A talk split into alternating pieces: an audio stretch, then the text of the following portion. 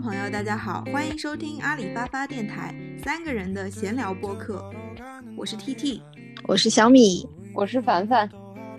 前两天一时间，朋友圈和微博全部都被淡黄的长裙、蓬松的头发整个刷屏。然后《青春有你》这个节目呢，也从开播以来到现在达到了一个炒作的高潮。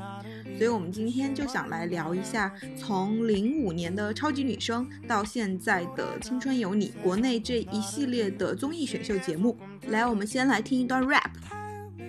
一场梦，醒了很久，还是很感动，还是很想被你保护心里的惨痛。喜欢我一定很辛苦，其实我全都清楚。放心，这世界很坏，但我记得你的叮嘱。淡黄的长裙，蓬松的头发，你牵着我的手，看最新展出的油画。四下无人的街道和空荡的家里，就只剩我一个人开狂欢的 party。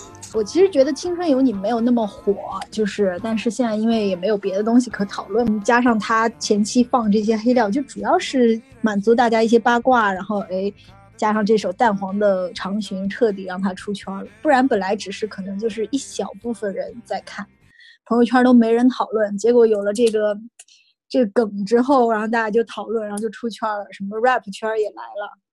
就我觉得两个方面嘛，一个是。就是他还是制造了蛮多话题和人设，然然后来创造这些流量的。第二个就是，确实最近这段时间，你想想，就从三月到现在，大家线下的娱乐生活也比较比较受阻，哎，没事儿干，只能线上看看综艺啊，那个找找笑料啊，然后抱吃瓜的心态看看这种综艺节目，算也算是天时地利人和，就就火起来了吧。来来来，那个凡凡给我们科普一下，就是最近这几年的这些选秀节目，这《青春有你》啊，《偶像练习生》啊，《创造营》啊，什么一零一啊，这到底是怎么回事？嗯，其实虽然这一届青你就是青你二我没怎么看，但是之前的几季基本都追了，主要就是分为爱奇艺和腾讯这两边嘛。然后爱奇艺这边就是小米刚才也说了，因为他不买版权，所以他都会改一些奇奇怪怪的名字。第一季就是最引人注目的就是《偶像练习生》，选出了蔡徐坤他们这一帮人。然后爱奇艺的第二季就是《青春有你》了，然后《青春有你》也就是二零一九年，然后选的那个冠军是李文翰，就是还是查了一下才想起他叫什么名，也是那个 Unique 的成员。对，但是这一季基本我觉得当时我是全都看了。但是我当时觉得二倍速都已经不能满足我的需求了，嗯，它中间插的一些没有用的东西太多了，因为太正能量了，可能审核太严格了，就是每一集都要让他们去养老院做好事儿啊，去种树啊什么的，就感觉到这个节目已经就，嗯，就就反正反正就是凑合看吧。然后现在就出了《青你》的第二季，也就相当于爱奇艺选秀的这边总共的第三季，就是《青春有你二》，然后这也是爱奇艺第一次去选女孩儿。然后腾讯那边就是第一季就是创造一零一嘛，因为他们买了版权就可以直接叫这个名，然后大家也都看了，就是选出杨超越。然后第二季就是去年的那个创造营，创造营比较火的就是周震南。创造营我大概看了前几期吧，因为第一期就是弄成的噱头是他们像军训一样，我就已经看不下去了，我就感觉就是已经很荒诞了。然后选出来的那个那些组合。嗯，反正除了周震南以外，感觉也不太知道了。但是大家其实好像都很期待腾讯今年的创造营，因为他们这边也是选女孩嘛，据说，所以大家都想看一下《青你二》和腾讯今年创造营哪边更好看。但他们不会同时播出是吗？他们的他们播出的时间都会错开？是差不多时间播出的，马上要播了，腾讯的。最近在炒作呢。今天为了聊这个话题，我我不是补了一点那个《青春有你》嘛？因为之前就是你看到的那些微信公众号也好，微博也好，其实就是一直在说唱歌跳舞特别特别差嘛，然后剪出来那些 cut 也都是特别搞笑的那种。也许我是抱着他们每一个都特别糟糕的那种心态，就是去看笑话那种心态去看的。然后看了几段跳舞的，觉得哎好像还可以，感觉他们唱跳还还挺不错的。叫谢谢可寅是叫这个吗？谢可寅现在是第一名，对，上一集是第一名，对，是吗？他们是分组的，对吧？是 A A B C D E F 班，能力越强，那个分班越靠前，对吗？对，但是他们表演不是按班来的，是有其他的组合吗？嗯，就是先就 A 班可以优先选人，就选你的队友。也就是说成绩好的可以优先选队友。然后，所以后来后来为什么那个那个吴亦凡那绯闻女友到了那个 rap 班呢？就是因为他没有被选上，然后最后他们就自动组了一队，然后就特别尴尬嘛，因为他们都不会。所以，所以就变成他们组内每个人都是各种不同风格的朗读，对吗？没有，有一个叫乃万的，他是一个 rapper，对。然后我刚刚还看到一集，就是他上一上一次公演拿到了 A 班，就是拿到了前十、前九，前九可以进 A 班，然后他就变到了 A 班，但是呢，他又只是比较擅长 rapper，他不擅长舞蹈。然后在他跳舞的时候。他就只能有有的人专注的时候，他没法笑嘛。就是比如说他在跳舞的时候，他还在想动作，他没法笑。然后整场那个表演，就是那个老师，呃，Lisa，就是跟他说你要你要 smile，smile，smile，跟他提醒很多次，然后他都是严肃脸，最后他就被骂了。然后呢，他是他看起来是个蛮酷的人，但是他在采访的时候就是说眼泪真的是很想要流下来，就觉得自己怎么。别人为什么学那么快，自己学那么慢什么的？你你们会有这种感觉吗？我也我也会有，但是很多方面我是放弃挣扎的，类似于像跳舞这种，嗯，就是我们已经上一集不是讨论过吗？已经认识到自己有些地方就是就没办法。我觉得我肢体就挺不协调的，这每次跟之前去 学 swing，我感觉哎呀，我觉得就是把我当众凌迟。由于自己太慌张，已经无法从这个过程中感到快乐了。我我其实就是。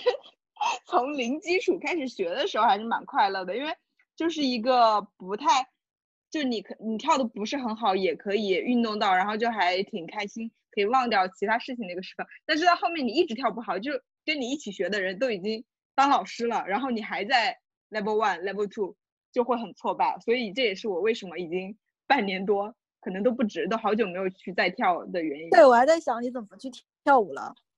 一个是现在也也没办法线下跳舞嘛，第二就是真的，就是觉得跟你同期一起学跳舞的人都都比你跳的好太多了，然后就会觉得哎有点不好意思再去，就是确实那个快乐就会减半。哎，我今天看了，嗯，就是你刚刚发过来八卦嘛，零六超女什么重聚，说尚雯婕从来不不跟别人互动。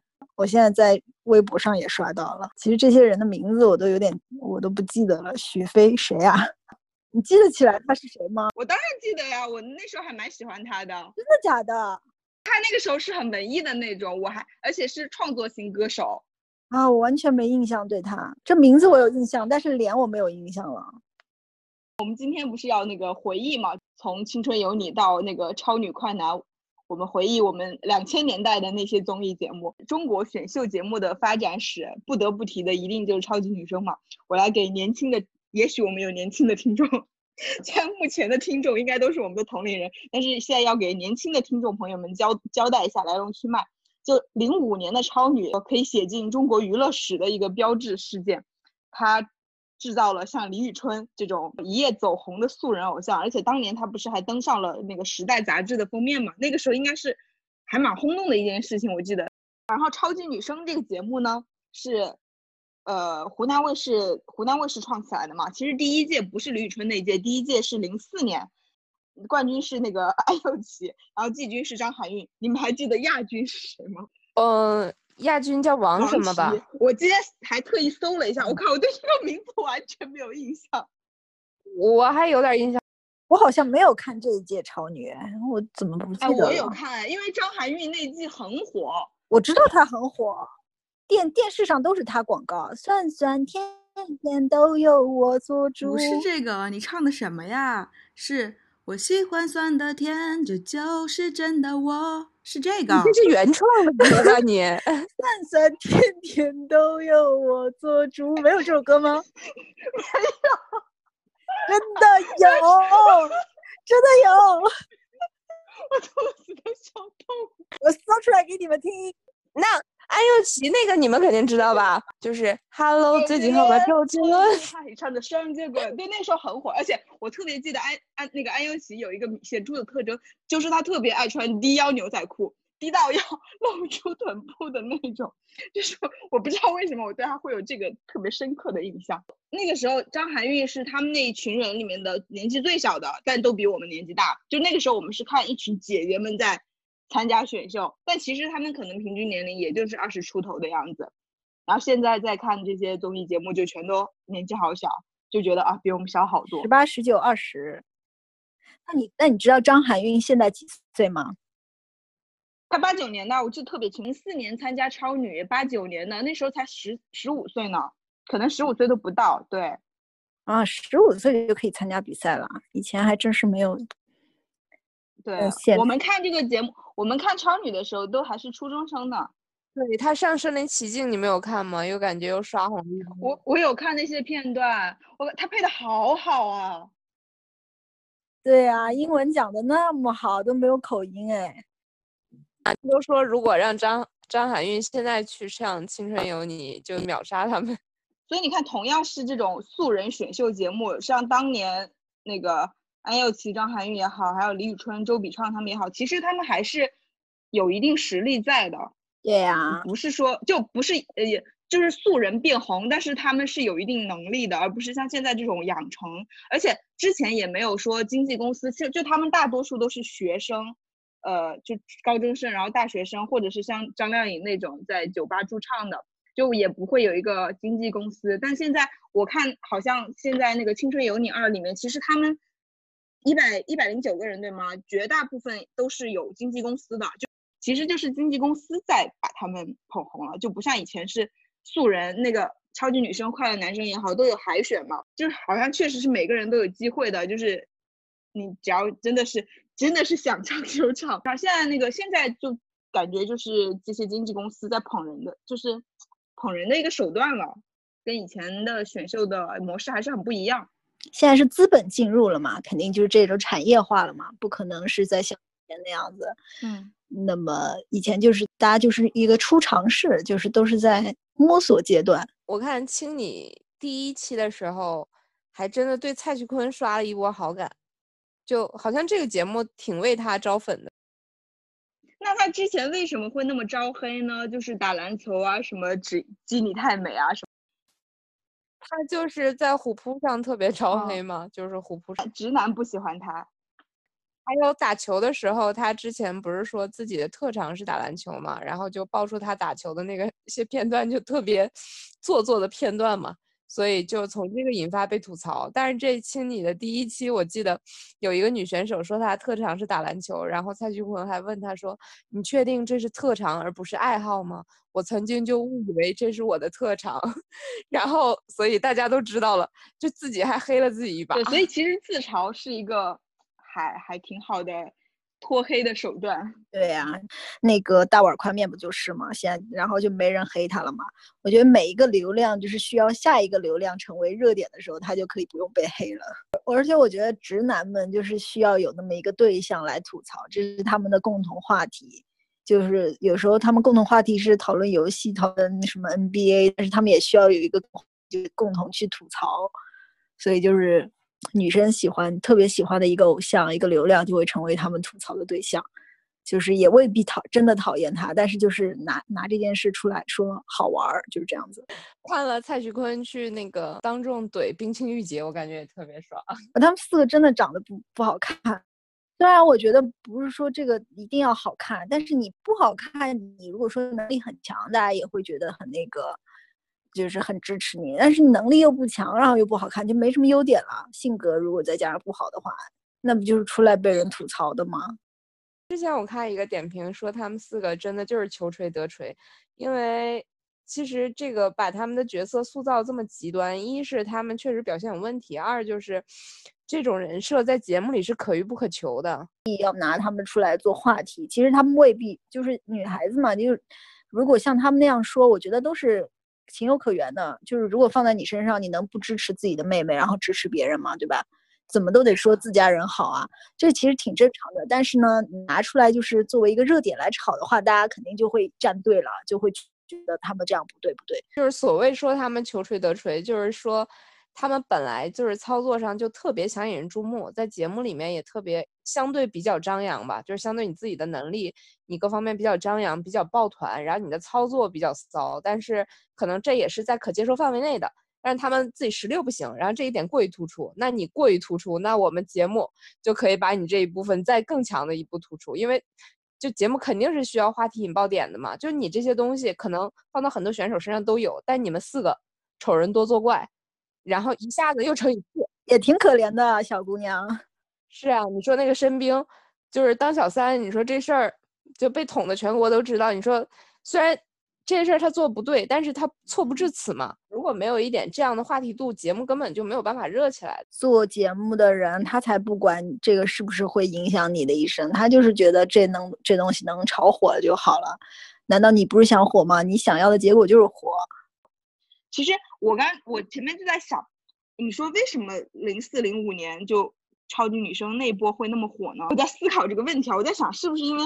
在那个时候，在我们初中的那个年代，就好像没有什么内地歌手。我回忆了一下，感觉就是那个时候我们听的几乎都是港台明星。有有也是有的，但是听的比较多的还是港台，尤其是台湾。台湾那时候音乐做的就比较比较好，成熟。对，嗯，就是他们比较比较早一点吧。其实内地的内地的，你总感觉好像年龄层很大的那种感觉。那英啊，孙楠呐，那我小时候听的是羽泉，羽泉算是比较年轻了吧，但是他们的歌也是有一点那种正能量的感觉，不是那种小姑娘的情情爱爱。就也很好奇，当时是为什么突然这个节目就就会一下子这么火？包括其实我们的父母也都在看，而且那个时候真的，我我记得我有短信给那个周笔畅投票呢。你们有当时给谁投花钱投票发短信投票吗？没有，投票太贵了，没钱那个是一块钱一条吧，还是一毛钱一条？一块钱一条吧，很贵的。当年可是用小灵通的年年代，是用那种黑白手机的吧？没有没有彩色的。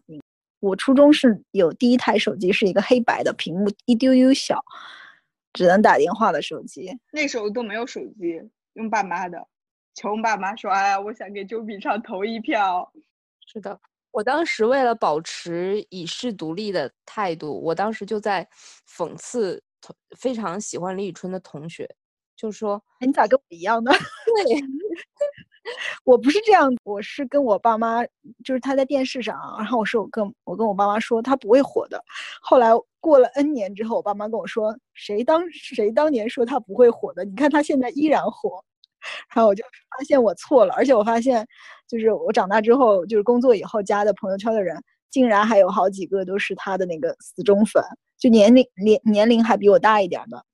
然后今天转的那个转转的那个超级女生那个，不就是说当年超级女他们其实那个时候也已经有人设的概念了，但是没有可能没有像现在这么鲜明，把它当做一个话来说嘛，就是选手与选手之间的友友情什么的嘛。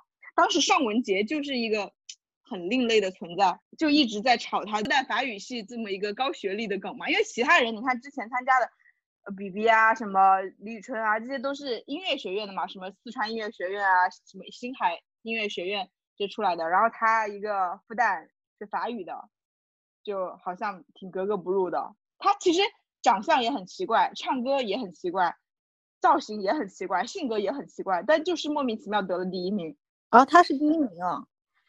他是他是零六年的冠军，当年的亚军和季军分别是谭维维和刘力扬。谭维维唱歌蛮好听的，对，谭维维就是就是实实打实的实力派嘛。然后刘力扬这个人感觉也销声匿迹了。刘力扬就是形象跟李宇春的形象好像差不多，都是那种头发。客观来说，刘力扬真的比李宇春长得好看很多。哎，李宇春长得挺好看的，我后来越来越发现她其实。她的皮肤超级好，请问你是玉米吗？吹弹可破的那种。对，不是，就是努力找她的优点。因为我发现她皮肤真的超级好，然后皮肤好的女生就是占了很大一个优势了。而且她身材比例也很好，对，腿很细很长。就是她后来不是跟一些奢侈品品牌关系比较好嘛，像范思哲啊什么的，就是有参加那种国外的。红毯呐，或者是一些秀啊什么的，就穿的都还挺好看，就是是一个衣服架子。她走时尚这个路线，比很多女明星已经要有优势很多了。因为我后面看过她上一些各种综艺，就是听她说话，就觉得她是一个情商还挺高的人。她性格很好，嗯，唯一我对她不太理解的就是她真的有很好听的歌吗？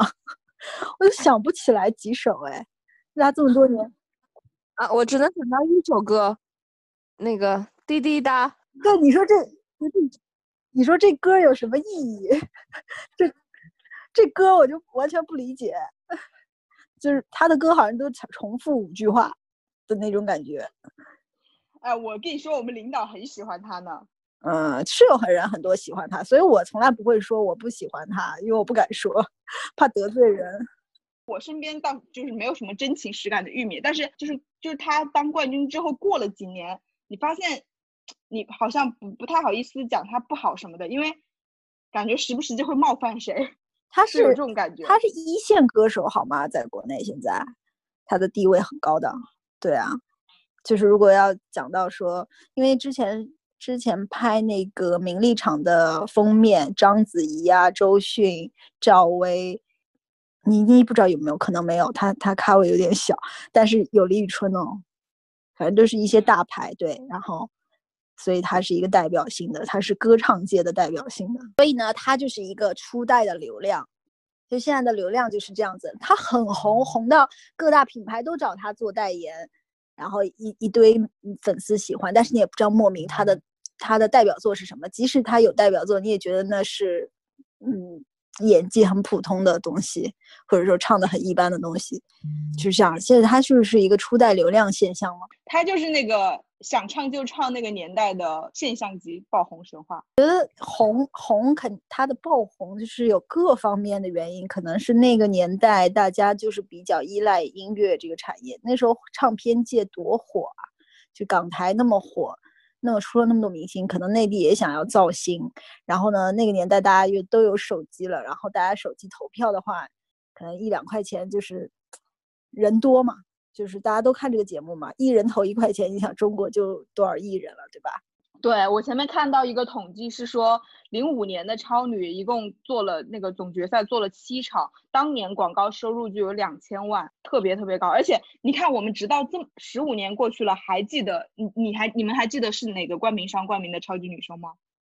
蒙牛酸酸乳。蒙牛酸酸乳。没错，你看都这么多年过去了，大家对这个印象还这么深，所以。他花这个钱花的真值，而且那个时候短信投票，移动一条一块钱，联通和小灵通一条五毛钱，固定通话一条三块钱，光是短信投票这块，超级女声就已经收入上千万了。那个年代十几年前的那个那个 ROI 有多高？那今时今日的综艺市场，我感觉不会有这么这么高的投资回报比了。嗯，所以湖南卫视好有钱哦。湖南卫视做综艺确实是内地做的，属于应该说没有。他说他。他要说第二，没有哪个敢说第一。而且，但其实超级女声也是一个买来的节目，也不是湖南卫视原创的一个节目，他是买的美国偶像，他也是舶来品。但是当年有有没有买版权就不知道，可能当年也没有版权这个，就大家版权意识也没有那么强，可能是看到，呃，美国有一个这样的节目，然后回来学一学，改一改就做超女之后，就各种素人选秀的节目就风起云涌。那个时候。加油好男儿，我也蛮喜欢看的。我喜欢其中一个排名不是很靠前的人，但我现在也想不起他的名字。他的眼，当时他的特征是他的眼睛是平行四边形。我来查一下他叫什么名字。我喜欢那个哑巴 宋小波，那个宋小波，当时很喜欢他，觉得好感动哦。而且我觉得他长得很好看。宋，你们记得宋小波的粉丝叫什么？叫菠菜。哎，那个时候对，从那个时候粉丝也要有名字了。从那个玉米那个时代，呃，就是有一个万能的口号，就是小波放心飞，菠菜永相随，换成谁都行。哦，我想起来了，我我当时迷恋的那个男生叫吴建飞，吴建飞呀。嗯。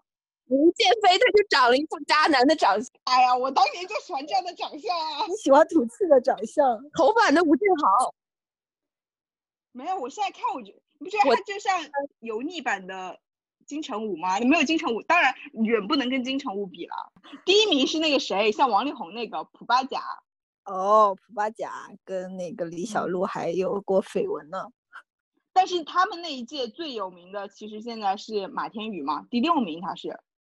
哎，不是那个吗？不是哦，那个跟他们不是一届的吗？你是说呃井柏然他们吗？不哦呃，不是一届的是吗？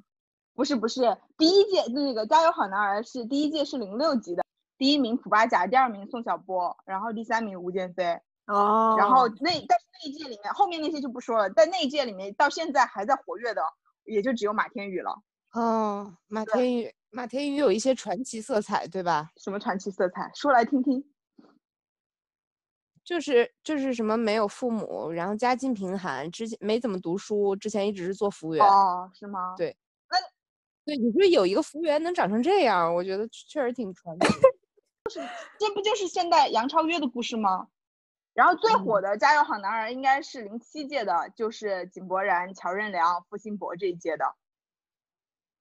对我当时最喜欢这一届的第六名张超。哦，是个开飞机的吧？不是，那是张殿飞。啊，你记得好牢啊！而且他不是开飞机，他只他只是空少。好的。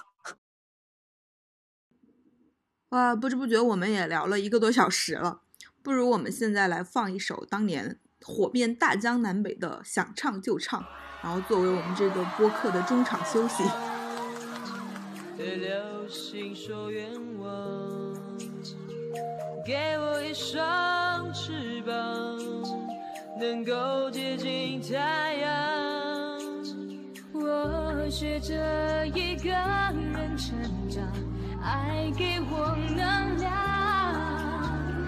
梦想是神奇的营养，催促我开放。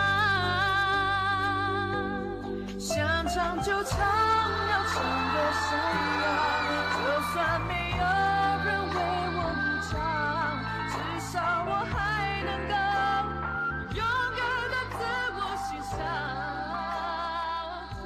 还没想到这么多年过去了，再听这首歌，我完全能够通过他们的音色来判断出来是谁。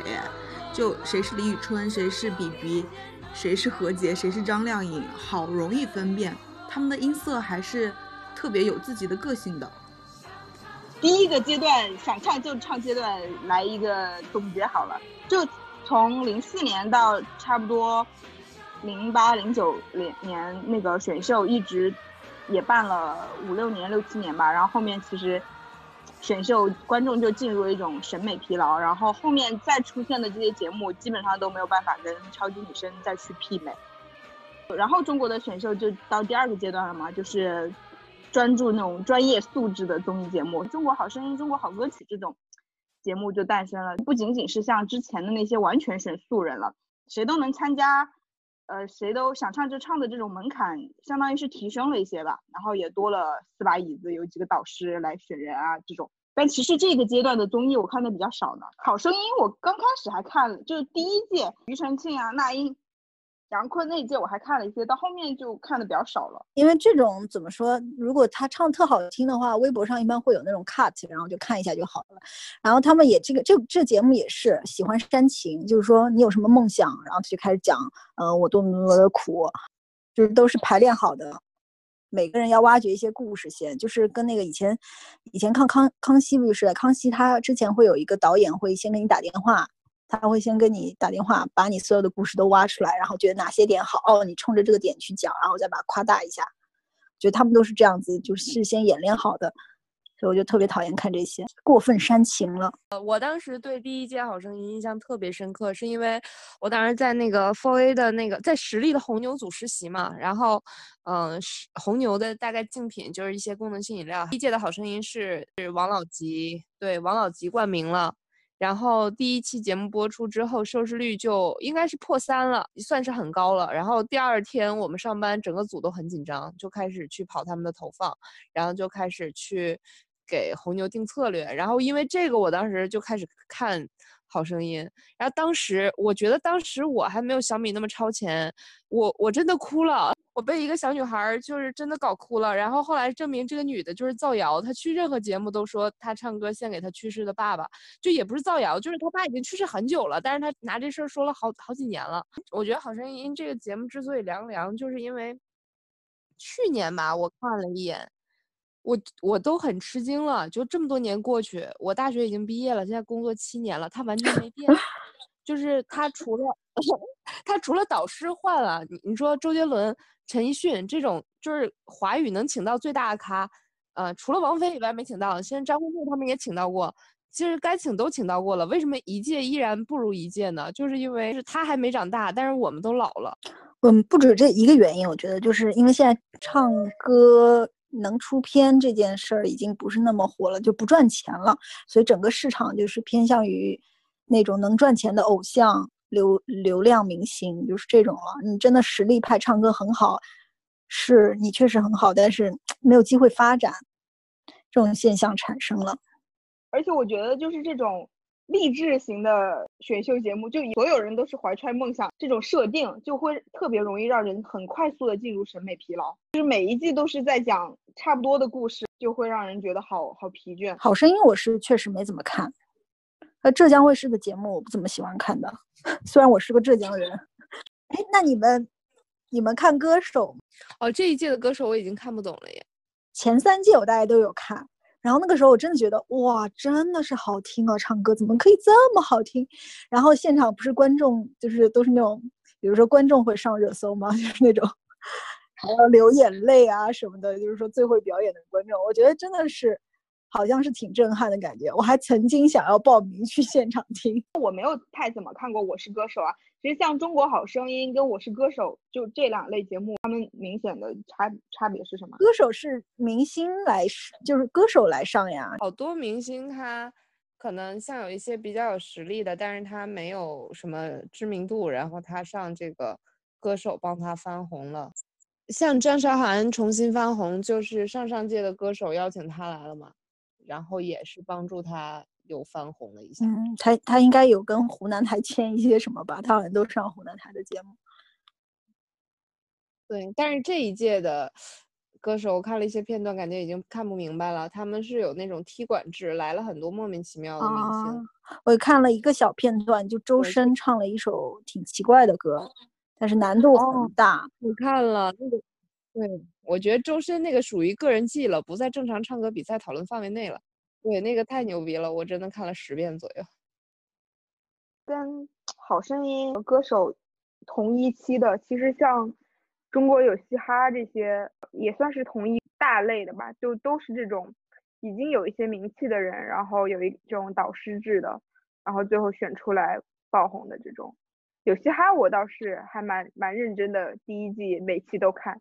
我没有看，我这种就是一个小圈，就是兴趣了，就是可能对这个感兴趣会去看。就像唱歌，各个年龄段都能欣赏，但是嘻哈可能很多年龄段的人都不会去欣赏。但在看中国有嘻哈之前，其实我也没有没有特意听过，就是 rap 什么的。但看在这个节目播出之前，你会知道呃 PG One，你会知道 Guy，你会知道 Johnny J 吗？也不知道，就是他在他们的圈子里很红，但是其实这个节目还是让他们算让算是让一部分人出圈了吧，成功的。嗯，我只知我，但我不知道他们有什么作品啊，我只知道名字。PG One 嘛，当然是因为李小璐喽。Johnny J，我是这一次大概是因为这个亲你才大概认出认认清楚他的脸。那你是知道有点晚，我就 Johnny J 的蛮多，Johnny J 的蛮多歌还是挺不错的，而且其实 PG One 唱歌也，虽然我不喜欢 PG One 的曲风，但他唱歌真的就是跟他们那群人比起来，呃还是很稳的，不是双冠军嘛，PG One 和 Guy。当年我是比较喜欢盖的，就是参加完这个节目之后，现在已经变成另外一个人了。他现在是那种上节目会说“我说中国，你说万岁”，我说中国，你说又的这种。你敢相信吗？你敢相信吗？当年在节目里面 diss 一切，然后就是句句话都是脏字儿的这么一个人，他当时的微博叫什么“盖爷只爱钱”之类的，现在就叫周岩盖了。然后你去看他微博，全都是很红很正的那种。我爱祖国，我热爱我的祖国，我的祖国是世界上最强大的祖国，全是这种。呃，其实我觉得这些 rapper 他们歌曲的就是程度还，我觉得就是从内容上来说，在他们出名之前，也就是 John J 和他们是不是一个 level 的。他的歌词之前火之前他就比较有名嘛，会有一些什么套路，还有一些歌其实还会关注的东西比较比较多。但是像 PG One 什么的这些歌，就是就是你是个垃圾，我 diss 你，全世界都嫉妒我，都是 hater。就我感觉啊，他们思想就是这么一句话，就是假设全世界与他为敌，我依然是最牛逼。我为啥没有你们呢？因为我没钱。然后现在你们都是瞎了，你等我有一天，就就是这种没有什么。对，就是就是要仇视所有的东西，就是他们的，这这就能显就能显出我的态度。喜欢讲态度。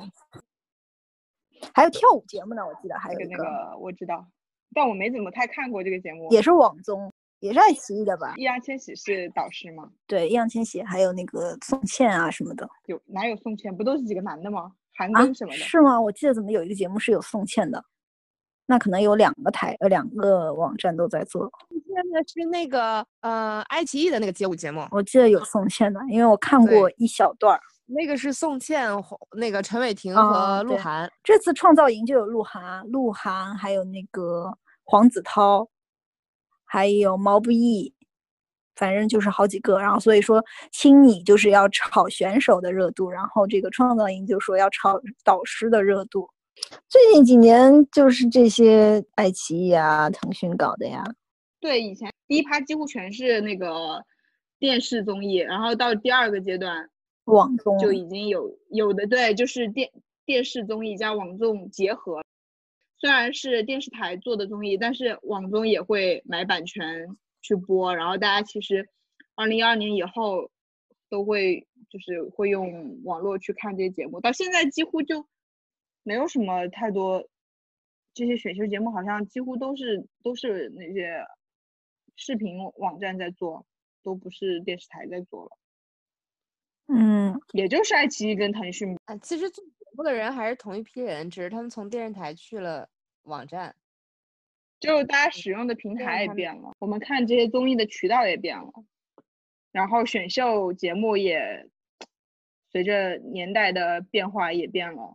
以前就是选一个唱歌的，选一个跳舞的，现在是选一个人的性格。现在这个节目虽然我没有怎么太看，但是我去看那些 cast，其实舞台上表演的那些片段特别少，大部分都是那些台下的东西，就是导师跟选手的交流啊，然后选手自己所谓的努力的一些片段啊。以前的综艺节目不会加这么多台下的东西，那现在就会录很多这种幕后的东西，去突出这些选秀人的人的性格。它是真秀真人秀呀。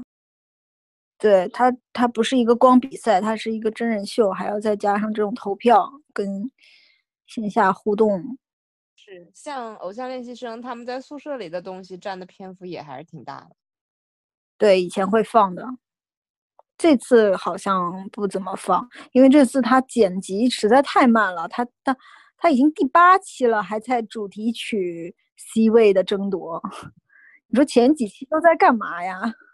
那他这个节目就也是拍一期播一期，没有什么，几乎不会提前一点点录，是吗？没有啊，早就录好了。去比赛应该哦结果应该出来了，过年前就拍了好几集了。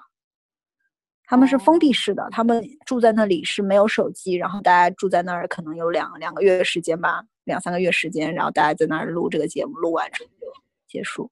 那这样不就那这样不就没有陪，就是你选把它选出来的感觉了吗？因为现在虽然不发短信了，但是不是还是会用呃爱奇艺什么的去去给他们投票，然后决定他们的去留，决定他们的呃上下吗？那如果是早就已经录好的这个，还你你的决定还能影响什么呢？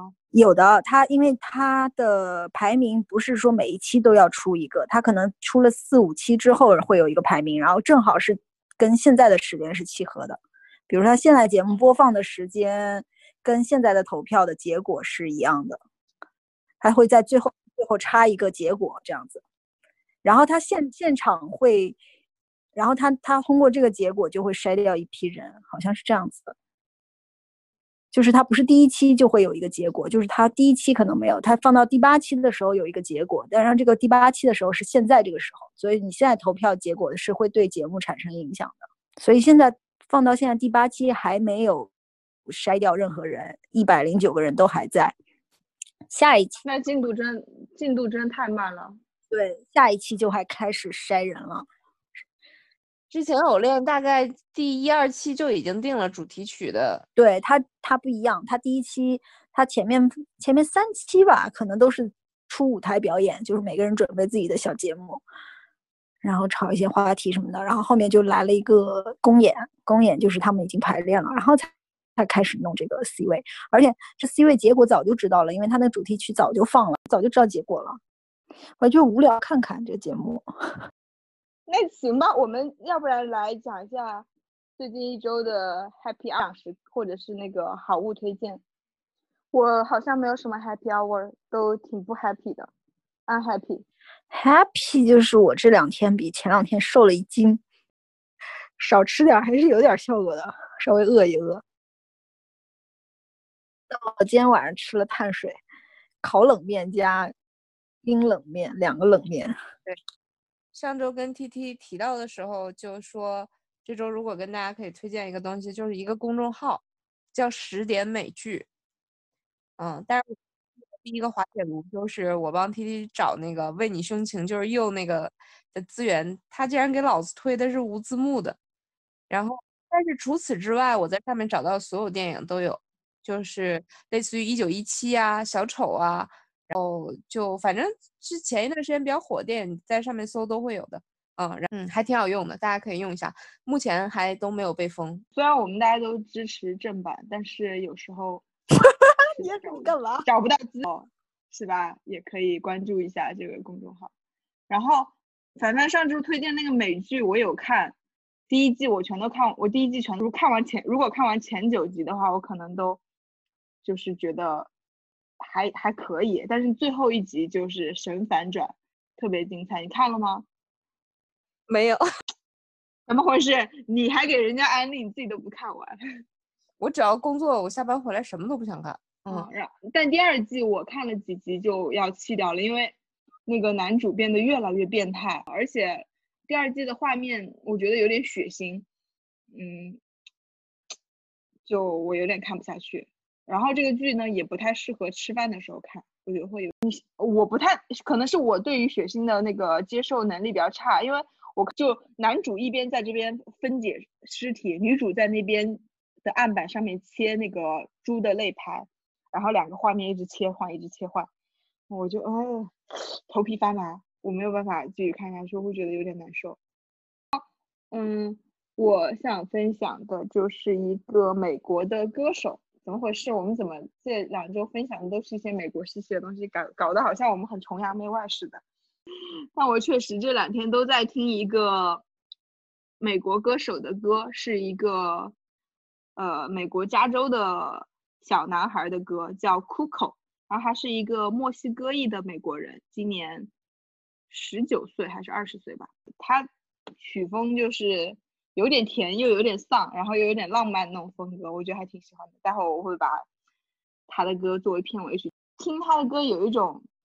就有一种回到我们当年去那个加州那种感觉，然后就感觉他歌里面能听到海浪声，然后又很有一种很想谈恋爱的感觉，就但又有点丧丧的，就是那种，反正我还蛮喜欢的，推荐给你们听。我前面有发在我们微信群里面。好，今天就聊到这儿，好，拜拜，拜嗯拜，拜拜。